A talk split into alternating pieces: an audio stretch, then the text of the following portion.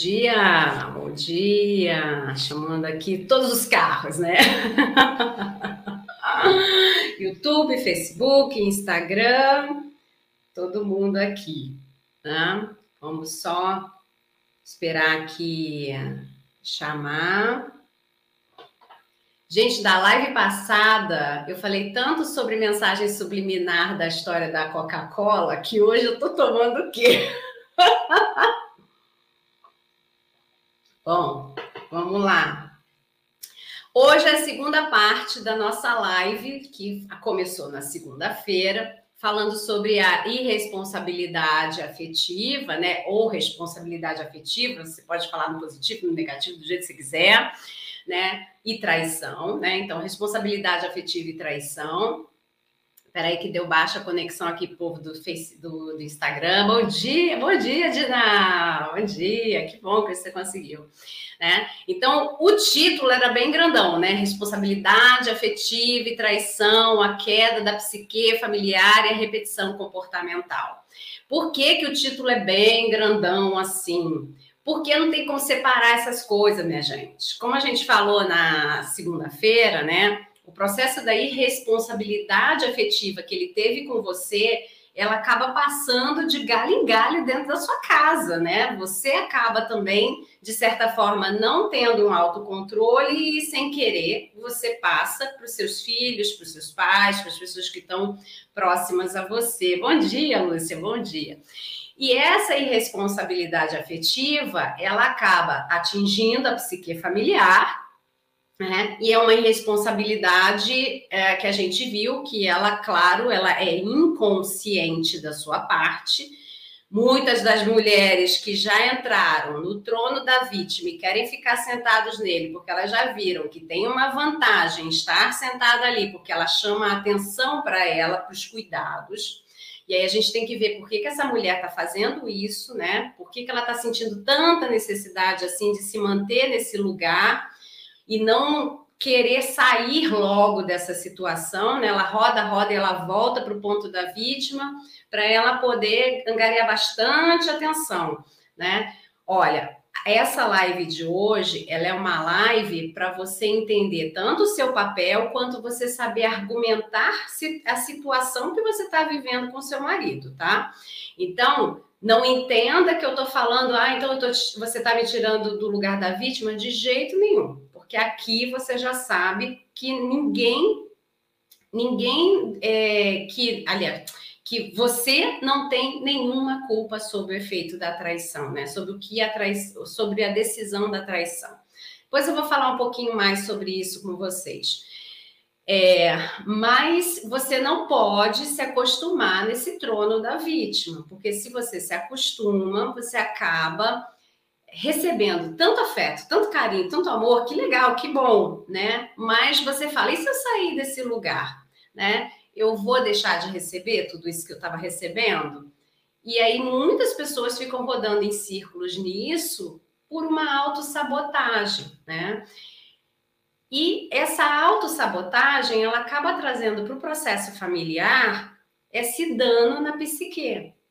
Você vai entender isso. E aí tem uma repetição comportamental que pode acontecer tanto de forma ativa, ou seja, vocês estão reproduzindo crianças que trairão no futuro, como passiva. Você está reproduzindo crianças que serão traídas e se comportarão mais ou menos como você. Isso é uma regra? Não. Isso é a tal da lealdade parental? Não. Lealdade parental, inclusive, é um nome que se dá dentro de uma outra técnica que eu não uso, que eu não gosto, que eu não concordo, mas que muita gente usa, ok? Chamada constelação familiar. Na Alemanha, isso que é o berço da constelação familiar, não é mais usado. Para se usar isso na Alemanha, a pessoa tem que estar absolutamente consciente de que do que ela está fazendo, porque ela está fazendo, e ela se autorresponsabiliza por tudo que possa acontecer naquele negócio. Tá? Então é outra, é, é uma outra história, mas vocês ouvem muito esse nome, lealdade parental. O nome correto é repetição comportamental familiar, tá? É, E aí, essa repetição comportamental, parental, familiar, enfim, ela acaba tendo a probabilidade maior de acontecer num lar que existe a traição do que num lar que não existe. Óbvio. E você vai ver esse óbvio aqui. Agora, quer dizer que todo mundo tá que tem um pai e uma mãe que sofreu ou fe, cometeu uma traição, essa pessoa tá marcada pro resto da vida? Não. não, e eu vou te mostrar aqui pelos estudos que não. tá bom? Por isso que eu não aceito esse papo de que você vai falar para mim assim: sabe o que, é, Carla? Meu sogro traiu minha sogra a vida inteira. E o meu marido, ele, coitado, ele é isso aí, ele vai trair porque o pai dele traiu. Aí a gente tem que ver por que, que eu. Porque existe sim uma minoria de pessoas que vai trair em repetição comportamental parental. Mas a maioria não vai. Pelo contrário, né? A maioria vai repelir esse comportamento. E aí você vai entender hoje o que, é esse repelir, o que, que é esse acolher esse comportamento, tá? Bom, para você entender esse processo, é... eu quero que você você perceba uma coisa. O que você vai escutar aqui hoje é para você eliminar situações da sua vida, tipo, ah, isso aqui eu já sei que não é, não é o meu caso. Ou você colocar essa situação na sua vida para você prestar atenção, para você não trazer essa repetição parental para sua casa, tá? É, aliás, lá dentro do nosso stop, da mentoria, do Pare de Trair, você tem o exercício completo sobre isso que você, quem está lá dentro vai ver lá o histórico da minha família com relação a casamentos. Quem é aluna ficou com dúvida, volta lá nas aulas. O stop, o pare de trair, a mentoria, ele fica à sua disposição por um ano após a sua compra, porque você tem a capacidade de mudar, sabia? Você vai mudar ao longo dos anos, ao longo do tempo, né? E aí você, quando fez lá o curso, você estava machucada. Passou um tempo, você está melhor, você está vendo o mundo de outra forma. Aí você volta lá, você já vai ver a mesma aula com outros olhos tá? E é isso que eu quero que você preste atenção. Volte nessa aula dos pais, porque você vai entender esse processo com muito mais profundidade do que eu vou te dar aqui na live, óbvio, né? Na live a gente faz um ampassando essa história, tá? Então a gente já sabe que repetição é uma minoria que faz, mas vai saber se você está nessa minoria ou não. Então vamos lá. É, o que, o que a gente falou na semana passada, na, na live passada, na segunda-feira, sobre irresponsabilidade emocional, ela estava relacionada a todo o processo, tanto de falta de cuidado, e que a gente viu que a irresponsabilidade emocional ela estava ligada à falta de transparência e processo empático desse homem para com essa mulher. Né? Aliás, eu sempre aviso para vocês: homem verdadeiramente arrependido, ele não segura mais de um ano e meio na mão de uma mulher que está em looping, pensando, falando dessa traição, e ela não para, ela não para, ela não para, não para, não para, não para, não, né? Ele não aguenta. E olha o que, que aconteceu, que eu vou contar um caos para vocês aqui. O marido que ele já tinha, ele já tinha feito de tudo para essa mulher entender que ele estava verdadeiramente arrependido. Já está finalizando dois anos do processo deles de traição, que ele está lá falando para ela, que ele quer ficar com ela, estando com ela de verdade, provando para ela no dia a dia que ele quer estar com ela de verdade. Ele comprou para ela a mentoria, ela nunca apareceu. Ele comprou para ela o stop, ela nunca apareceu. Ele propôs para ela fazer tratamento, ela nunca quis fazer. E ficou no looping, ficou no looping, ficou no looping, ficou no looping. Entrou em tudo que foi tipo de looping que você possa imaginar.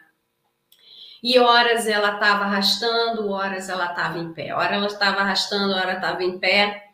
E essa falta de prioridade dela de olhar para ela e ela se reerguer começou a fazer com que esse homem tivesse ojeriza de estar com ela. Ele não aguenta mais estar com ela. Aí o que, que ele me pergunta? Ele foi fazer uma sessão para perguntar isso. Claro que eu não vou dar a resposta, porque a resposta em sessão ela é do paciente, não é minha, né? É você quem vai a começar a descobrir dentro de você as ferramentas que eu vou mostrar para você como você usá-las, você vai aplicando, você vai se fortalecendo e você vai descobrindo novas formas de criar suas ferramentas. A pergunta dele: e se eu trair ela de novo? Será que agora ela aceita o divórcio? Porque eu já estou aqui nessa história há anos, eu já ofereci tudo para ela ver que eu queria ficar com ela. Só que ela não se trata, ela não quer fazer nada, ela todos os dias ela fala 24 horas por dia sobre essa traição e eu não aguento mais, porque eu já sou um novo homem, eu fiz o pare de trair, eu tento reconquistá-la, eu tento fazer tudo todos os dias para que ela perceba que ela é a mulher da minha vida e que aquilo foi um erro, que eu nunca mais vou cometer com mulher nenhuma na minha vida, principalmente ela. A ideia da criatura. E se eu trair ela novamente? Porque eu já pedi o divórcio, ela diz que não vai aceitar o divórcio. Eu já disse para ela que eu estou fazendo muito mal. Lembra que eu falo essa frase? Eles falam essa frase: se eu estou fazendo muito mal para você, o melhor é eu me retirar da sua vida, porque eu já tentei de tudo para fazer o bem, não está não tá batendo e entrando. Quer dizer, então, que eu estou fazendo mal, a minha presença faz mal, então deixa eu sair, né? E a ideia da pessoa, deixa eu fazer mais uma para ver se aí ela diz que não vai aturar a outra, vai que ela cumpre a palavra dela, né? A única coisa que eu podia dizer para ele é: ela não vai cumprir a palavra dela. Se você trair de novo, ela não vai cumprir. Com certeza, ela vai continuar na, no casamento. A traição ela adoece a pessoa, porque a traição ela é um trauma que atinge você nas cinco emoções. Ela é um luto que faz você se perder do casamento anterior. E você que foi traída, você não tem culpa nenhuma da traição, a não ser que você esteja nos dois aspectos de traição que você pode ser culpada. Você ter traído primeiro e ele foi se vingar, ou você ter feito processo vexatório, humilhatório com ele na masculinidade dele e ele foi se provar que ele não era tão ruim assim. Se você não fez essas duas coisas, todas as outras situações não são culpa sua, tá? Se você não é culpada de nada disso, você está adoecida. Estamos há mais de dois anos. Se você está adoecida, tá? E aí, esse processo do adoecimento, ele adoece a casa inteira. Por mais que você esconda dos seus filhos o porquê você está desse jeito, a atmosfera da casa mostra para os seus filhos que há algo inseguro ali, que há algo errado ali. E a gente volta para o ponto da primeira live da segunda-feira: irresponsabilidade emocional inconsciente ou consciente. Porque chega uma hora que você já sabe que você está fazendo mal para a casa toda, mas você continua nos seus comportamentos e você não procura ajuda, ou você se, se sabota procurando ajuda, mas não tanto assim, na hora que pega na parte que me dói, eu fujo da terapia. Tem muita mulher que na hora que a gente vai mostrar para ela, olha aqui, e que não é nem que vai mostrar, né? É que fica tão óbvio. Eu não preciso mostrar nada. Ela mesma enxerga que é óbvio que ali aquele marido ele não vai parar, por exemplo. Que a gente tem marido que está verdadeiramente arrependido, que ele faz das tripas coração para refazer o casamento. A gente tem aquele marido verdadeiramente arrependido, que ele está tentando fazer um monte de coisa, mas ele não tem ferramenta interna. E aí ele tem que ter ferramenta, por isso que ele tem que vir para o pare de trair, para ele poder ter essas ferramentas para lidar com isso, né? Aí a gente tem aquele marido que se arrependeu, mas não do que ele causou na mulher dele. Ele se arrependeu da besteira que ele fez porque ele viu o risco de perder a vida que ele gostava. Ele não está preocupado com os efeitos que ele causou. Ele está preocupado com o risco que ele está correndo de perder os ganhos secundários dele, que é o casamento que você fornece que não necessariamente a gente está falando de você, você. A gente está falando daquilo que você treinou ele dentro de um casamento. Um bom colarinho, uma casa arrumada, filhos educados, a hora certa do almoço, do jantar, você gerencia a vida dele, a casa parece um hotel, ele só entra para pagar no fim do dia a diária, né? E essa vida daí é você quem gerencia, esses são os ganhos secundários dele para se manter no casamento, tá? A gente tem aquele marido que ele não se arrepende de nada. Nada. Nada. Inclusive, ele acha que você está no débito, que ele devia ter te traído mais três, quatro vezes para ele poder achar que agora sim ele está equiparado a você e você não fez nada porque ele acredita, ele tem crenças, ou ele tem outras necessidades, ele tem uma baixíssima autoestima, ou ele já está viciado em pornografia, ele está, enfim, a gente tem N motivos para uma traição acontecer que não tem nada a ver com a pessoa que foi traída, tá?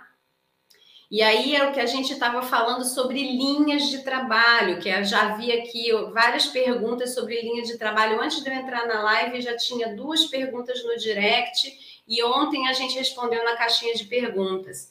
Existe linha de trabalho para traição. E se você não sabe disso, você pode cair numa linha de trabalho que não tem, não tem a ver com você, tá? A linha de trabalho mais difundida em países onde o machismo ele é mais pesado é a linha do John A. Mack, que é uma linha que diz que o traído ele tem 50% da culpa, porque ele deixou espaços abertos. Ele não estava olhando para o casamento dele como ele deveria estar olhando. E a gente vai ver quem não é dessa linha, como eu, que sou da linha de, do John Gottman, Esther, da Esther Pirley, Pir, ai, falei Pirley, é Pirley, né? Enfim, Tam Nelson, que é uma linha cientificamente comprovada, tá? Essa linha, ela mostra por A mais B por que não é isso, tá? E se você você é uma mulher que preza pela sua independência, que gosta da sua autoestima, que você não é aquela mulherzinha bem pequenininha, que eu não estou falando mulherzinha pequenininha no diminutivo e pejorativo. Eu estou falando daquela mulherzinha bem frágilzinha, que ela quer um marido para ser o super-herói da vida dela, que é ele que domina a vida dela e é ele que faz a vida dela acontecer. Se você não é essa mulherzinha assim, bem miudinha, que tem que estar do lado de um homem bem grandão, tá? Para que ele te proteja, para você saber que você existe no mundo, né? Você não é aquela mulher que tem que estar andando dois, três passos atrás do seu marido. Provavelmente você vai sofrer bastante na outra linha, porque na outra linha vão dizer para você isso: você tem 50% da culpa porque você lavava, passava, cozinhava, tomava conta dos seus filhos, e você olha que azar, você teve um parente doente e você foi cuidar. Você não devia ter ido cuidar desse parente doente, estava faltando horário para você olhar para o seu marido. E aí que você deixou seu marido? Aí é você que adoece, né? A gente acabou de ver uma estrela da música nacional que adoeceu e o que ela ganhou de presente, né? Né? Então, assim, a mulher está enfrentando a pior doença que a gente tem medo de enfrentar, né? E, e ela ganhou esse de presente. E não é a única, né? Existe aí um estudo, eu não vou dizer a porcentagem, porque eu já não me lembro mais, mas existe um estudo de X número por cento de mulheres que adoecem nessa doença que são abandonadas durante o tratamento por seus maridos, porque eles mulher está entrando em processo de talvez um, um risco de vida, alguma coisa, ele não quer estar tá ali. Tá tudo lá dentro do stop, do pare de trair, da mentoria, esses tipos de traição, tá? Então, essas traições, elas não têm a ver, para mim, pelo menos que sou da outra linha, né? Que falar o nome da mulher direito, né? Esther Perel. Pronto, que eu falei errado o nome dela. Esther Perel, que é de uma outra linha, né? que é uma linha onde a mulher ela quer ser independente, é uma mulher que ela toma a frente da vida dela, ela não precisa de um homem arrancado em cima dela para ela ser a mulher que ela é, né? Ela quer ter valor, ela quer ser reconhecida, ela, ela quer participar da vida para ali ela com como é que eu vou dizer isso? Ela quer ter a vida paralela dela acontecendo com a individualidade dela e paralelo não quer dizer trair, tá, minha gente? Quando eu ouvi isso de uma paciente, então, ó, paralelo não é dizer trair, paralelo é você ter seu trabalho, seus estudos, você ser reconhecida pelo seu nome e não a mãe do fulaninho, a esposa do Beltraninho. Essa mulher que ela quer o reconhecimento, ela quer ser ela, ela não se encaixa nessa parada aí desses 50%. Ela fala assim: mas vem cá, é sério? Eu tava lá no leito de morte do meu pai, cuidando dele, e eu ainda cuido da tua mãe, que também já tá aí solitária, que você mal cuida dela, e na hora que eu tô no pior momento da minha vida, tu me trai? Essa mulher, ela vai olhar, ela vai falar: cara, eu tava grávida, a gente combinou essa gravidez, eu não tive golpe da barriga, não. A gente combinou essa gravidez. Aí tu vai e me trai. Essa mulher, ela tem, tem, existe um porquê desse homem ter traído ela na gravidez. Isso é importante que você entenda. Existem linhas de trabalho. Se você entrar nessa de que você é, é pequenininha, você dependezinha dele, talvez essa linha aqui seja muito dura para você, tá? Então, porque aqui é para mulher que quer ser poderosa. Eu quero, eu quero estar tá de igual para igual com meu marido. Eu não quero estar tá atrás dele, não. Nada disso de andar passos atrás. Se você gosta do passo atrás, está tudo bem. Fica tranquila. Só que eu acho que vai ser pesado para você aqui. Tá? Vai lá pegar 50% da culpa, porque 50% da culpa você vai ter o que fazer por ele, você vai ser salvadora dele. A única coisa que eu vou te avisar é que a maioria das salvadoras eu recebo aqui depois dizendo: então, Sabe o que, que é? Eu salvei lá ele do pai dele que traiu a mãe dele, que depois a gente descobriu que o avô também traiu a avó, que não sei o que, que ele repetiu o que o pai fez, que não sei o que, que não sei o que lá. Aí ele jurou para mim que estava curado, né? Porque ele descobriu que foi então porque ele veio genético a traição no DNA dele, né? E aí ele então descobriu que agora, porque é isso, ele não vai fazer mais. Ah, tá bom, então tá bom, né? Então tá, né? É isso, tá? Show. Dá alguns meses ela vem e fala assim: então ele fez de novo. Porque não era isso. Não era isso, tá? Como eu disse, é a minoria. E vamos lá então para parar de enrolar aqui, vamos... que na verdade não tem enrolação, porque tudo que eu falei aqui para vocês é conteúdo, é material, né? Para você entender é, o que, que você, onde você está pisando, tá? Bom, vamos lá. Olha só. Quando a gente tem é, uma pessoa dentro de uma família que tem traição, a gente vai ter duas, dois tipos de comportamento, que não necessariamente vai ser uma coisa binária, zero ou um. Ou ele é isso ou ele é aquilo. Ele pode também transitar entre esses comportamentos, tá? E aí, para eu te explicar isso, eu preciso explicar primeiro, de forma bem grosseira e simples, tá? Um estudo bem dos antigos que foi feito com dois gêmeos, filhos de um homem que é, tinha a doença do, com álcool, né? Ele era, era uma pessoa, antigamente a gente chamava alcoólatra, agora é alcoólico, enfim, chame o nome que você achar, que você reconhecer melhor tá?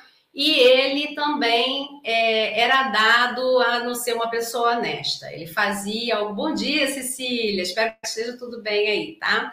É, ele era uma pessoa não honesta, já tinha cometido vários roubos, já tinha sido preso várias vezes e tal. Fizeram então os estudos com os filhos dessa pessoa, com os gêmeos, né? Esses gêmeos, então, é, um deles repetiu exatamente o caminho do pai e o outro se tornou uma pessoa idônea, um empresário, foi trabalhar, não, nada. Olhou para os estudos e tal. Esse, esse estudo comprova para gente que a repetição parental, ela não necessariamente ela é uma coisa que vá acontecer. Não é porque o pai era isso que o filho será. Alguma coisa acontece no percurso dessa criança que ela descobre que existe um outro lado dessa história que ela não necessariamente precisa seguir aquilo, tá? E quando é que segue? Vamos falar dos ativos. Ativos são aqueles que entram em ação. Então, os ativos que vão entrar em ação, que serão os traidores, tá? Eles estão lá dentro dessa família que tem traição. E eles podem verificar, por exemplo, um processo que a gente chama de modelagem do comportamento aquela família, de certa forma, ela admira a traição. Ela acha que, imagina aqueles tios, já viu o grupo de tio e de primo falando um monte de aberração sobre mulher no grupinho, churrasco da família? Que tá lá mulheres tudo na cozinha e tá aqueles tio tudo bebendo cerveja no fundo do quintal, fazendo churrasco, aí junto os priminhos novos, os adolescentes. Aí estão contando lá os causos deles que, ah, que eu peguei a fulana, que é a vizinha, que é não sei o que, que é não sei o que lá, que maravilhoso, e as mulheres tudo trabalhando lá na cozinha. País machista, né? Bem machista, né? Por isso que a outra linha funciona, que é uma beleza, né? Então tá todo mundo trabalhando na cozinha enquanto eles estão se divertindo na cerveja ali, fingindo que estão rodando aquela carne, né? E aí tá lá incentivando a garotada nova. Bom dia, Glaucia, já vou ler, tá? Que tá um textão aí, né? Incentivando aquela garotada nova a olhar para essa mulherada. Olha que legal, minha gente. Olha só que bacana. Olha só o bumbum dela. Ih, olha o peitão dela. Olha só, olha só. Ih, essa é piriguete. Essa é não sei o quê. Não é assim que eles falam? Né? E eles ficam nessa história com a garotada nova. Quer dizer, a garotada vai começar a entender que a traição dentro da família é algo que faz pontinhos. Tipo, pô, sou um homão, porque eu vou trair, eu vou fazer, eu vou acontecer, não vou pegar sua uma, não. Bom dia, Elis, bom dia. Né? Então, funciona mais ou menos assim, essa repetição pela modelagem. É como se eles ganhassem prêmios. Sabe jogo de videogame? Né? Então, é mais ou menos isso: ganhassem prêmios se eles se comportarem dessa forma. É incentivado e em algum momento da vida deles, eles começam a admirar esse comportamento. Eles acham essa pessoa esperta, ou eles acham que, pô, é assim mesmo, que legal, olha só, você pode, para que ter uma, você pode ter várias. Vai criando crenças na modelagem, tá? Ou então, por exemplo, é um menino que nem gosta tanto dessa história, ele está mais, mais arredio ali, e menina também, tá? Mas eu estou falando porque a gente acaba trabalhando mais com o homem que trai e a mulher traída, mas serve para todos os gêneros, tá? Mas aí a gente tem aquele garoto que ele estava quase indo para outro lado, ele não estava admirando, mas aí ele tem uma desilusão amorosa logo de cara. Aí vem aquele tio bacanão que vem e fala: aí, moleque, tomou o quê da garota? Ah, a garota fez isso? Pô, fica com outra. Vai lá, faz o quê? Não é assim que eles fazem? Própria malandragem, né? E aí nisso eles vão incutindo na criança esse tipo de pensamento.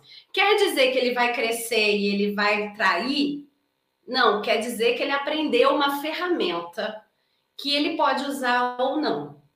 Dependendo do processo dele de baixa autoestima, ele pode querer correr para a família dele. Quando ele corre para a família dele, ele vai ouvir, ouvir o quê? Quando ele falar das desilusões amorosas dele. Ah, fulana me traiu, ou ah, eu me senti largado, preterido. E aí vem o tiozão falar, pô, moleque, né? Então, essa é a primeira situação. A segunda situação são crenças que podem ser crenças livres ou distorcidas, dependendo do processo familiar que você vem, tá? As crenças livres ou distorcidas, e por que, que a gente faz assim? Porque já é. Antigamente, o nome era de distorção, porque a gente tinha uma família com uma estrutura rígida. Era pai, mãe, filhinho e tal. Hoje em dia as famílias elas têm diversos moldes, né? Diversas formas. E essas diversas formas, então, a gente troca o nome porque não era uma distorção, é um processo de liberdade, tá? Então, vem as crenças livres. Você pode estar de cara com uma pessoa que ela foi criada dentro de um ambiente de crença livre, onde existe mesmo a, a rotina, não é nem a, a, não é nem o incentivo, é a rotina de poliamor, de relacionamentos abertos.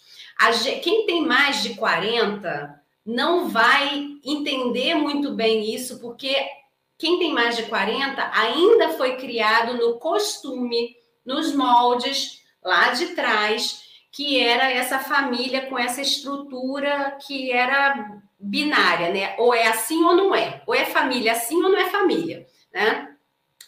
Quem tem menos de 40, que entram as novas formas de se ser família, vai entender isso muito melhor, tá? Então, essas novas formas de se ser família, elas estão também abrindo para o relacionamento aberto e poliamor. Então, a gente tem dentro da repetição parental também esse costume novo. Muitas pessoas de 40 para cima não estão vivendo ele, mas podem ver, por exemplo, seus filhos viverem. Né? E como a gente está falando de responsabilidade afetiva, você entender isso agora, que você tem filhos pequenos e que lá na frente você terá filhos que vão entrar nos processos de relacionamentos amorosos e de repente ele vai dar de cara com uma pessoa que vem de uma família onde existe poliamor, onde existe um relacionamento aberto e o seu filho está vindo de uma família fechada, que é pai, mãe, irmãos, né? Como ele lida com, ou essa sua filha, né? Como eles vão. Eu vou falar eles só para facilitar, para não ficar botando um monte de artigo, tá, minha gente? Entenda aí o artigo que diz respeito a, a, ao seu filho, sua filha, enfim, tá? Então, para você poder apoiar essa pessoa quando acontecerem situações amorosas dela, porque provavelmente vai ser um choque cultural familiar, né? Uma pessoa que vem de uma família aberta, que ela pode ficar com quem ela quiser, do jeito que ela quiser, que o que importa é aquele relacionamento daquele momento, ou ou relacionamento aberto, que olha, eu fico com você, mas eu posso ficar com outras pessoas. Então, quem faz esse, quem tem esse modelo familiar, imagina o choque que a gente não vai ter nas gerações que vieram de um outro modelo familiar, né?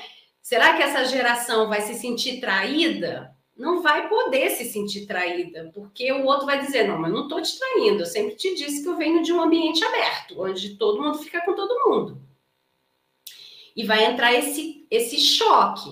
Então, quem vem de uma família fechada vai precisar aprender a como se relacionar com famílias abertas ou a entender que talvez ela não deva se relacionar com família aberta porque a psique dela não aguenta aquilo né? Para ela, a pessoa tem que ser dela, né? A gente diz que principalmente no, no costume brasileiro, né?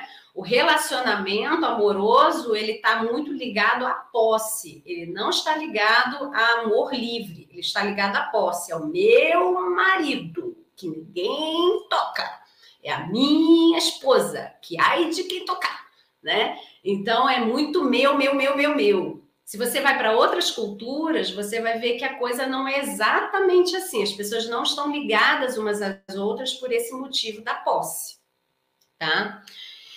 É... Até por isso que é tão fácil elas se separarem, muito mais difícil do que um brasileiro se separar. O brasileiro sofre, sofre, sofre, sofre para se separar, e eu vou dizer que tá certo, porque eu sou, eu sou brasileira, eu vou sofrer também. Se um dia eu tiver que me separar, eu vou sofrer muito também. Mas a gente vê que é um pouco mais fácil para as outras culturas, exatamente porque não existe essa crença da posse. E eu acredito que a evolução da gente vai acabar sendo mais ou menos essa, porque vão entrar essas novas, novas formas de famílias que tem hoje e que essas famílias agora estão com filhinhos que estão crescendo nesse novo ambiente, tá? É, depois a gente tem a necessidade de aceitação paterna, e a gente volta para o estudo, tá? O estudo lá. Por que, que um gêmeo conseguiu sair e não repetir o que o pai fez? E o outro gêmeo repetiu, inclusive foi preso igual o pai, repetiu tudinho, né? Existe um nível de carência na pessoa, às vezes está ligado ao pai, tá? Que essa pessoa luta incansavelmente pelo reconhecimento e o amor desse pai. E esse pai não tem olhos para essa criança de jeito nenhum, tá? É o pai que é, é o irresponsável afetivo. Ele não quer saber desse filho. Ele só chega perto quando ele precisa figurar de pai, quando ele quando ele está ameaçado por essa mãe, porque não pagou uma pensão e tal. Mas esse filho, ele tem um imaginário, um lúdico sobre esse pai, sobre como é ter o amor desse pai, a vontade que ele tem de querer esse pai para ele, e esse pai trai, tá? O que, que acontece nessa situação?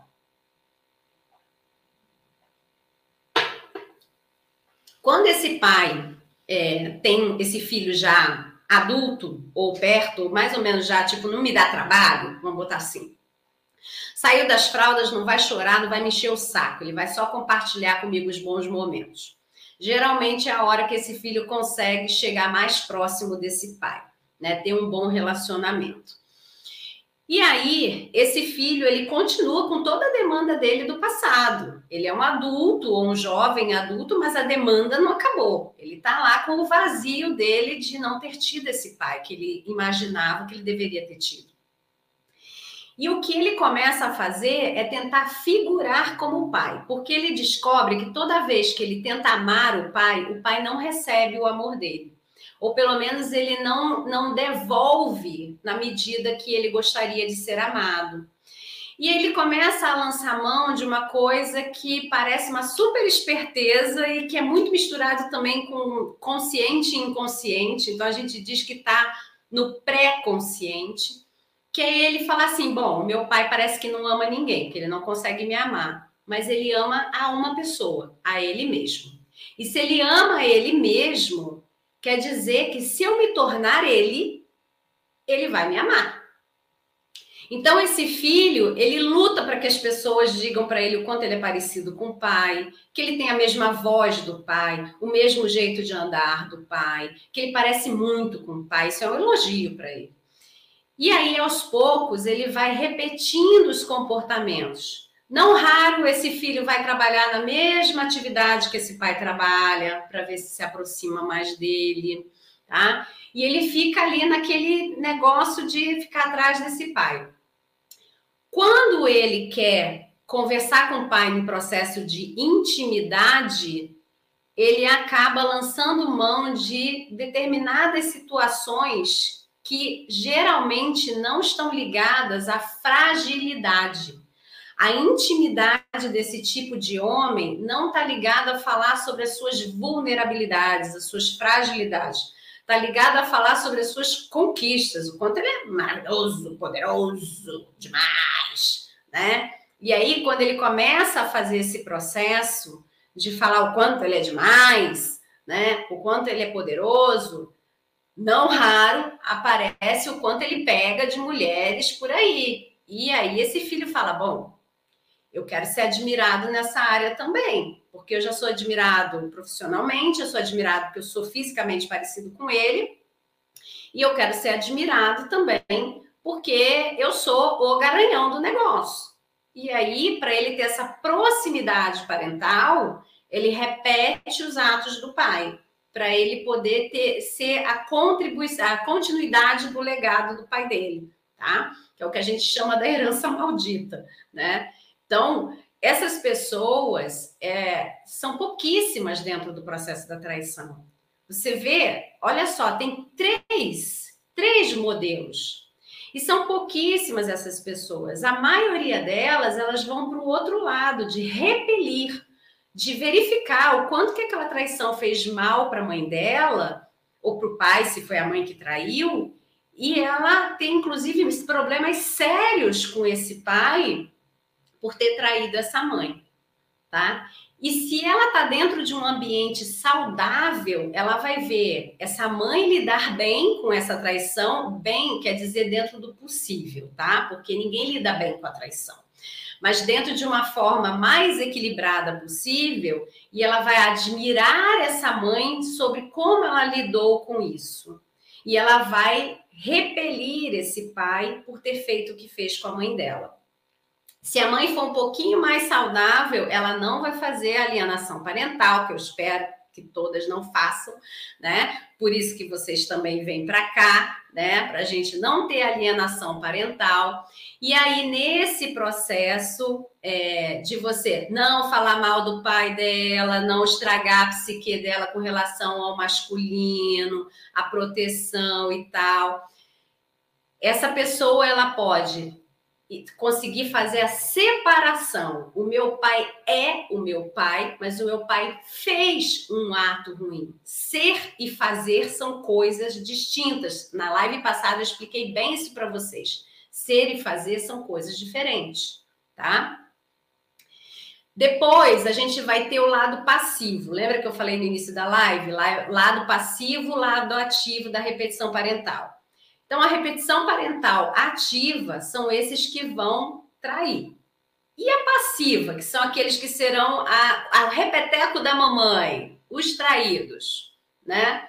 Os traídos, eles só serão traídos se mamãe não tivesse tratado. E mesmo assim, não quer dizer que porque você não se tratou, seu filho será um traído, tá? Como eu disse, todo mundo tem a oportunidade de, em algum momento, parar e falar: quer saber? Eu não vou para esse lado, não, que eu não estou gostando, eu vou para o outro lado, né? Daí tá é o estudo dos gêmeos, que um foi para o lado do pai e o outro não foi para o lado do pai e foi viver a vida dele, tá? Então, o que, que acontece dentro de um lar que a mãe é traída e ela não sabe lidar com a traição, ela não busca nada para lidar com a traição? Ou pior, que eu acho, né? Já que eu sou da outra linha, ou pior. Quando essa filha, principalmente, né? Eu vou falar de uma menina para uma mãe, tá? É, ela enxerga essa mãe ser traída no seguinte cenário: a mãe é traída, a mãe enlouquece dentro de casa, a mãe, inclusive, desabafa com ela. Aí, daqui a pouco, a mãe chama o pai para jantar. E aí o pai aceita, e aí eles ficam de bem. Aí esse pai, ele não parou de trair. Aí a mãe põe para fora de novo. Aí o pai vai embora. Aí o pai volta, porque a mãe não aguenta ficar sem o pai. Aí ela vai fazer então a tal outra linha, que vai dizer que 50% da culpa é dela. E aí a filha começa a enxergar esse pai que ou estava dentro de casa ou já estava fora, ser resgatado por essa mãe. Ó que lindo, olha que cenário bonito, gente, ó. Restauração da boa, hein? Vamos lá. Ele começa a ser resgatado para ser salvo por mamãe, né?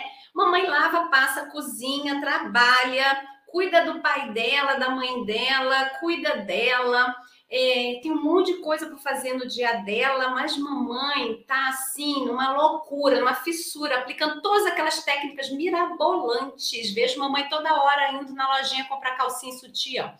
E mamãe tá desesperada para resgatar o papai, porque disseram para ela que era o processo do, do papai era repetição parental. A culpa nem era do papai, a culpa é do vovô. Vovô é que trouxe esse problema para nossa vida. Aí a menina vai e fica assistindo aquelas cenas da mamãe botando a, a, a botando baby doll, né? Para de noite. Assiste a cena da mamãe botando a comidinha preferida dele. Aí um dia a mamãe tem que ser a mulher poderosa, que ela se arruma, vai para a rua, vai passear com as amigas, mas ela nem conseguiu estruturar essa vida das amigas, né? Aí ela sai, Aí ela volta meio mexambrada, porque, na verdade, ela foi só porque tinha que ir, sabe? Porque, de verdade, ela queria saber onde ele estava, o que ele estava fazendo, como ele estava fazendo, né? E ela estava lá, foco nele, foco nele, foco nele. E aí, meu querido, agora não tem espaço vazio, né? Eu estou preenchendo todos os espaços, né? Eu virei água na sua vida, já viu água? Que você, você tem um vazamento, você quer segurar a água, você não consegue. Você bota paninho, você bota barreira, a água passa. Então, essa mulher vira água, né? Ela preenche todos os espaços da vida dele. Aí, quando ela preenche todos os espaços da vida dele, ela não tem mais vida, né? Ela não tem mais vida, porque tudo agora ela tá o quê? Olhando para ele, né? Onde estavam seus olhos? Você não estava olhando para o seu marido, né? Essa pergunta. Mas o marido não estava olhando para ela, o marido não estava lavando, passando, cozinhando, tomando conta de filho, estava só trazendo dinheiro para casa. Eu digo só só mesmo, tá? E aí ele estava cheio de tempo para olhar para fora, mas aí esse tempo, essa mulher entende que ela tem que dar trabalho para ele não ter tempo.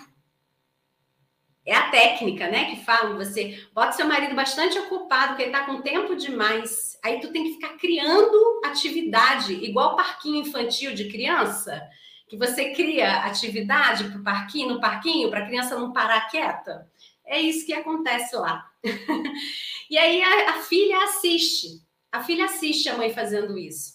As filhas assistem os dias que a mãe chora, que a mãe passa mal, que a mãe pede pelo amor de Deus não sai hoje. Por que, que você não fica comigo se eu já fiz tudo que você que você dizia que eu não fazia? Por que, que você não para de me trair? Né? A filha está assistindo tudo isso passivamente.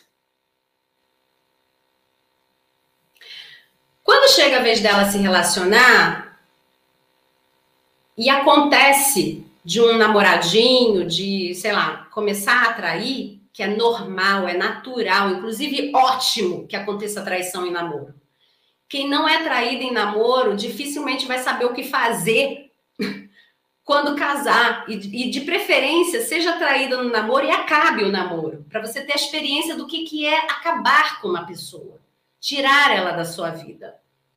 Porque isso te dá força, te dá autoconfiança lá na frente, se você for a mulher que não vá, vai conseguir mesmo ficar num casamento, mesmo com o marido arrependido. Porque existem sim pessoas que têm um alto grau de lealdade e fidelidade dentro de si. Não adianta amarrar ela e botar ela dentro do casamento só porque o marido dela virou um príncipe ela não dá conta, ela não consegue conviver. Só que ela nunca passou pela experiência de um namoro que ela foi traída e ela pôde terminar esse namoro porque o pai e a mãe segurou, não deixou ela namorar, não deixou ela ter as experiências dela, porque tinha que ser menina direita. Não era assim antigamente, porque tem mais de 40? Menina direita namora um por muito tempo, né? E essa falta dessa experiência traz para ela, inclusive, o que? O pensamento de que eu só tive ele a vida inteira. E se eu sair daqui desse casamento, o que, que eu faço da minha vida que eu nunca tive outro? Sei nem como é que começa. Será que alguém vai me querer? Ou será que foi ele que restou e ele que me quis lá e era ele mesmo? Não é assim o pensamento? Tem um monte assim. Às 40 mais, o pensamento é de pavor de uma nova situação, né? Bom, é, então, essa menina, ela na verdade, não é que ela está fadada a ser traída e não saber o que fazer com a traição, porque, como eu falei, é só ela olhar para o outro lado e ela falar: eu rejeito o que a minha mãe fez. Eu repudio o que a minha mãe fez com meu pai e eu vou fazer outra coisa, mas esse repudio tem um porém, a gente vai ver, tá? Eu repudio o que ela fez e eu vou fazer de outro jeito. Eu vou aprender outra forma de lidar com isso, porque eu não vou ser essa mulher que vai ficar se humilhando para homem, que eu vou ficar o dia inteiro tendo que pensar nele e o que, que eu vou fazer com ele, virar um parquinho, como se eu fosse a recreadora, que eu tenho que dar atividade 24 horas para esse homem ficar pensando em mim, para ele estar tá ocupado e não me trair. Né? Então, é, essa menina, ela não tem uma coisa importantíssima dentro dela: ferramentas internas para lidar com a traição. Porque a mãe dela também não teve e a mãe dela não sabe passar nada para ela. O que a mãe dela pôde passar é: quando você é traída, você pensa 40 vezes no que você vai fazer da sua vida, e aí você, na dúvida, você se joga no chão, deixa ele pisotear bastante, mas diz para ele que ele não pode sair da sua vida, senão você não vive. A maioria é isso. Então, quando você não tem ferramenta interna, é isso que essa menina vai traduzir para ela. Vai falar: olha, a, a vida de uma mulher traída que não sabe lidar com a traição, e, e lidar com a traição aqui não é obrigatoriamente sair de um casamento com traição. A gente aqui mais, mais tem casamento restaurado do que casamento terminado.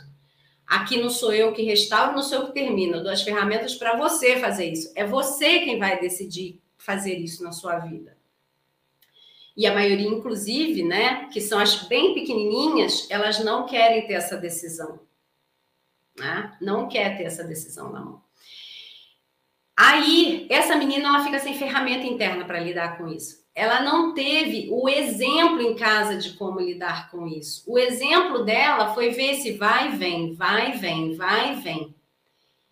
Grandes chances são de que ela, sem saber o que fazer, e ela decidir por acolher o comportamento da mãe, ela vai repetir o comportamento da mãe.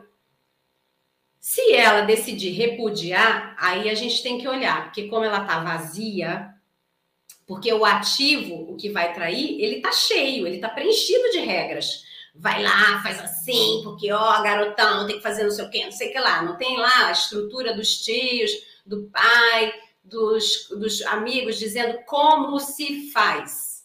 Lá é excesso de ferramenta idiota. Que aí eles aprendem um monte de besteira e faz. Usa a ferramenta e faz. Já no outro lado do passivo, não tem ferramenta. A menina não tem ferramenta. Como se faz? Se faz assim, minha filha, olha, você descobriu, você chora, chora, chora, aí você diz para ele 20 vezes o que foi que faltou, aí você depois você volta e pergunta por que você fez isso, aí depois você para e você acalma, aí depois você volta de novo no assunto, aí depois você diz que você não quer mais ele bota para fora, mas aí você descobre que você não aguenta e você pede para voltar para dentro. É assim que se faz, tá, minha filha? É isso. É isso que essa menina viu. Por isso tem que ter responsabilidade afetiva. Ela não tem que enxergar isso. Se você não sabe o que fazer, porque você ainda não veio para o stop, para a mentoria ou para o processo terapêutico, cara, não se mexe. não se mexe para não estragar, tá? Ela não sabe o que fazer. A outra que vai repudiar esse comportamento tem N saídas para ela e que você não vai controlar. Ela pode, por exemplo, entender o que hoje está bem mais natural, que é casamento aberto, relacionamento aberto. Aí você vem da família fechada, lembra que eu falei? Gente, tá tudo bem, tá? Eu não tenho problema nenhum com o negócio de relacionamento aberto. Eu tô mostrando, aliás, eu tenho gente de relacionamento aberto que se sentiu traído. Então, eu tô te mostrando a estrutura de relacionamentos. Aí ela vem de uma casa que, teoricamente, o relacionamento deveria ser fechado, você e o pai dela. Só que ela enxerga que o pai dela não se comporta dessa forma. Então, para que, que eu vou lutar para ter um casamento fechado? Eu vou ter um casamento aberto, porque, cara, vou partir do princípio que todo mundo trai. Então, antes que me traia, eu já digo logo: faz o que quiser da vida. Só volta aqui tal hora para a gente almoçar junto. O resto não quero nem saber tá? Então, é, ela pode ser feliz desse jeito? Pode. A única coisa que tem que ser observada é se ela não achou, em vez de a felicidade, um, uma, uma saída para ela evitar um sofrimento. No fundo, no fundo, ela queria um casamento fechado, mas por falta de opção, por falta de saber o que fazer, se ela tivesse um casamento fechado onde ela é traída, ela opta por um aberto. Sabe aquele negócio? Eu não queria tanto, mas é isso que tem para hoje, então vou ficar aqui. Ela aceita, ela se conforma, tá? Tem gente que nasceu para ter relacionamento aberto, tá? Tá tudo bem, essa pessoa adora, gosta, ela vive muito bem nesse, nesse tipo de relação, mas tem gente que foge para esse tipo de relação para não ter que enfrentar justamente um casamento fechado onde ela não sabe o que fazer se a pessoa trair. Então, antes que eu não saiba, deixa eu botar aqui já aberto, tá? E ela sofre. O observação é no sofrimento, tá? Se não sofrer, é porque tá ótimo, tá feliz, se encaixou, tá tudo legal, tá? Outras, elas vão repudiar o gênero, tá? Elas vão olhar e vão falar, cara, não quero me relacionar com o masculino, tá? E aí, cara, não vou nem entrar nesse, nessa, nessa seara, porque ela é super complexa. Eu estou falando de pessoas que vieram de lares traumatizados e ela está lançando mão disso por um trauma, tá? Como eu vi que homem só machuca a minha mãe, eu não quero um homem perto de mim, tá? A gente está falando do, da, de uma questão de trauma, tá? É, então, todas essas situações elas podem acontecer diante de uma família que passa por um problema, que é uma probabilidade em diversas famílias, tá? Acontece, só que as pessoas não sabem como lidar e procuram às vezes é, coisas idiotas por aí ou procuram linhas que não que são boas linhas, mas que não têm a ver com quem ela é, tá? É, e ela tem uma briga interna, tá? É, bom, olha só, para você que entendeu essa live, essa dupla de lives, e quer resolver esse problema na sua vida, e você já sabe que você é essa mulher que não vai conseguir vivenciar essa situação de eu tenho que toda hora estar tá cobrindo meu marido e vendo tudo que ele faz. Ah, eu tenho que ser aquela mulherzinha que diz amém. Se você não é essa mulherzinha que diz amém, e que você quer investir em você, para você se recuperar, para você entender o processo de responsabilidade afetiva dentro de você e, claro, muito mais coisa, né? Muito mais coisa. Para você pensar se você quer restaurar esse casamento ou não, se você quer sair, você quer ser feliz. Saiu, mas está sendo feliz né? É uma decisão, assim como seu marido tomou a decisão de te trair, olha, a mulher que vem para cá é ela que tem a decisão de dizer se ela fica ou se ela sai, tá? E isso já é um poder enorme. Por isso que eu digo que a mulher pequena, pequena não no pejorativo mais uma vez, a pequena aquela que ela quer se apequenar atrás do homem, porque ela precisa dessa figura masculina na frente dela, ela não dá conta desse, desse processo, tá? Porque ela precisa mesmo do direcionamento desse homem na vida dela. É o que é.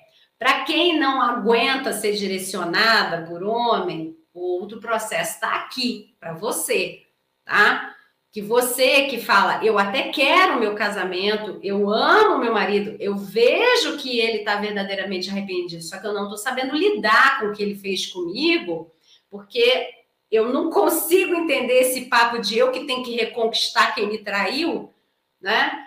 Lá atrás, lá atrás, os 40 a mais, 50 a mais que tiveram famílias fechadas, com pai e mãe que não traiu, ouviu de pai e mãe dizer uma, coisa, uma coisinha lá atrás, que era um ditadinho, que tinha uma palavra chamada dignidade, tá? Sabe aquela galera, aquelas, aquelas que ouviram assim, eu não tô criando você. Tudo isso é crença familiar, tá, gente?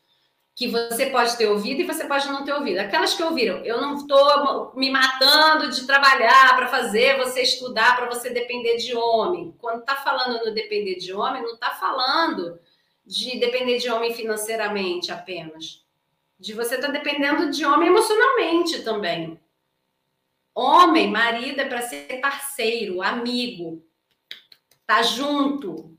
Não é para você estar tá lá atrás e ele lá na frente. Tem gente que entende que é, ele está à frente e você está atrás, e você tem que estar tá suprindo todas as necessidades desse homem o tempo inteiro, porque vai que outra toma de você, né? Tem gente que é assim, que ouve live que o cara fala para ela: se você não está fazendo, amante faz, corre para fazer.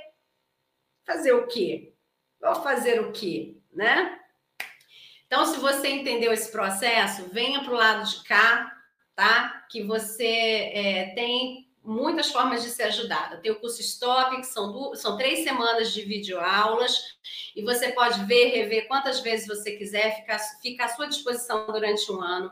Tem o pare de trair para os maridos que querem entender esse processo, o que eles fizeram, por que eles traíram, como fazer para te apoiar nessa situação, como reconstruir o casamento de novo, tá? Tá lá o Pare de Trair, são duas semanas de videoaulas gravadas, ele também tem acesso ao longo de um ano. Tem a mentoria, que a gente agora, essa semana, está com uma vaga só disponível, tomara que seja a sua, tá? Uma vaga disponível para a mentoria, que são cinco semanas de videoaulas gravadas, mais três encontros individuais de uma hora cada encontro comigo, porque traição não se trata em turma, é individual, tá? E além disso, claro, o processo terapêutico, tá bom? Segunda-feira que vem a gente tem outra live também com desdobramento, que agora a gente está fazendo esse teste. Então, segunda-feira eu vejo vocês 8h15 da manhã, para a gente ter um outro tema bastante conteúdo transformador, sem balela e de verdade. Estou te esperando, tá bom? Para quem não me conhece, sou Carla Cunha, psicanalista clínica, terapeuta de casais da mulher e treinadora do comportamento da comunicação familiar, especializada em traição. Bom, que acabou ali no Instagram meu tempo. Gente, aqui no YouTube e Facebook eu vou responder aqui a Gláucia, que escreveu um montão de coisas. Bom dia, Carla. Sempre fiz tudo. Ele me traiu no namoro, eu descobri, terminei, depois voltei, falei que seria diferente, ok. Ele faz tudo por mim, fez tudo por mim e casamos. Temos filhos, descobri mais traições da época do namoro, enfim, tenho que superar. Ele faz tudo agora, mas tenho ciúmes e medo. Sa medo sair do trabalho, não tenho dinheiro para terapia nem mentoria o curso Stop vai me curar? E, Glaucia, eu não sei se o curso Stop vai te curar por inteiro, porque eu não sei o quão traumatizada você tá. Mas olha, o curso Stop faz milagre com uma galera, tá? Eu aqui não engano ninguém falando, ah, com certeza, eu não faço essas coisas, não. Eu não engano as pessoas, tá? O curso Stop, ele é o Supere a Traição, os primeiros passos, são os primeiros passos. Mas se você já tem um histórico e você não fez passo nenhum, o stop já vai te ajudar muito, tá? A cura completa depende muito de tudo que você já viveu. Eu não sei quantas traições você já viveu, que tipo de vida você vive, se o seu marido é um cara que é mais machista, se ele é um cara mais acolhedor, se ele é um cara que entende realmente o que ele fez ou ele tá te manipulando, eu não sei, tá? E isso dentro do stop, você vai ter todas essas respostas, com toda certeza. Você vai entender por que ele te traiu, por que você ficou nesses processos de repetição de traição. Você vai entender muita coisa e você vai mudar a sua postura.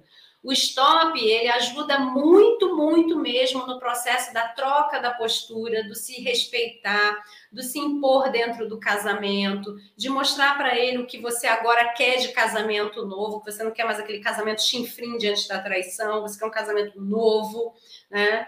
E para você, para quem vai se separar, o stop basta.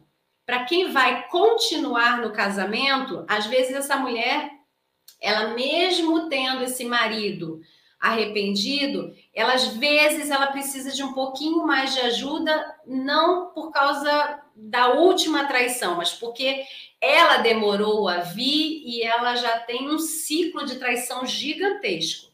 Agora, sem o stop, você não chega nesse lugar que, que é o lugar final. Faça o stop tá? É porque a sua pergunta foi: vai me curar? Eu não vou mentir para você. A terapia é que cura, a mentoria cura muito mais do que o stop, né? Então, se a gente botar numa escala, stop, mentoria e terapia, por isso que a gente tem os três, tá?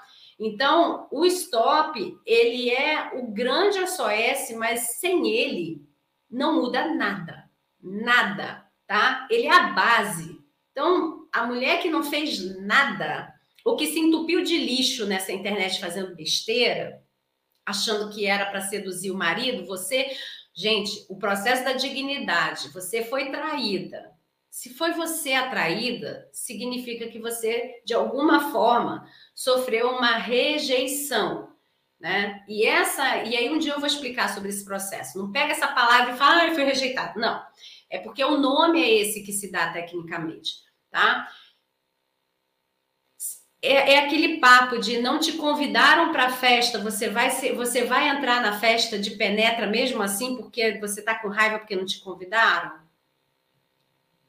É ele quem tem que te reconquistar. É um processo de dignidade. Foi ele quem quis se tirar do casamento e aí é você quem vai buscar ele e vai falar: volta que é o lugar do meu lado. É ele quem tem que olhar que ele está fora do casamento e ele quer voltar para o casamento. E o casamento representa você, ficou sozinha parada aqui enquanto ele saiu do casamento. Se ele quer voltar, ele agora tem que conquistar esse lugar. E é o stop quem vai te mostrar esse caminho, dele conquistar esse lugar. Não basta ele estar tá arrependido, porque arrependido para você, você pode estar dizendo para mim, ah, ele está super arrependido. O que, que ele faz, Carla? Aliás, o que, que ele faz, Glaucia? Aí você fala, ah, Carla, ele chora o dia inteiro, dizendo, ah, chorar para mim não significa nada. Nada. A Glória Pires chora que é uma beleza e não precisa nem levar ela para nenhuma situação. Se falar para ela, Glória, chora, a mulher na entrevista chora. Ela consegue fazer isso, sei lá como, ela é uma ótima atriz.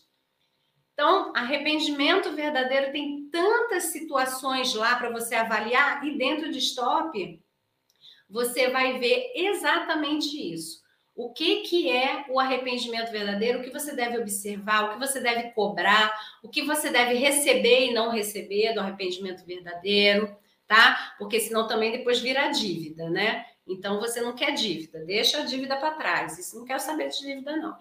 Então, é, é, quando eu descobri, ele perguntou se eu tinha nojo dele, eu nem imaginava isso. Sim, eu estou no looping, tem horas que estou bem, tem horas que não. Olha, é isso, porque traição são cinco emoções atingidas: nojo, medo, tristeza, raiva, surpresa negativa, tá? E mais o luto. Olha quanta coisa para digerir, porque você está em looping. Cara, por favor. Ah. Bom, isso, Glaucia, eu não tenho muito como te ajudar, tá? Porque é, se, eu, se eu faço para uma, eu vou ter que fazer para todas, tá bom?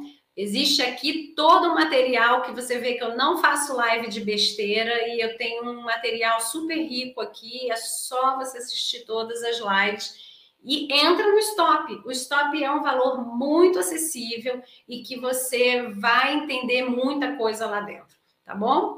Bom, gente, olha, muito obrigada pela presença de vocês e até segunda-feira, então, 8h15 da manhã, com outro tema. Tchau, tchau.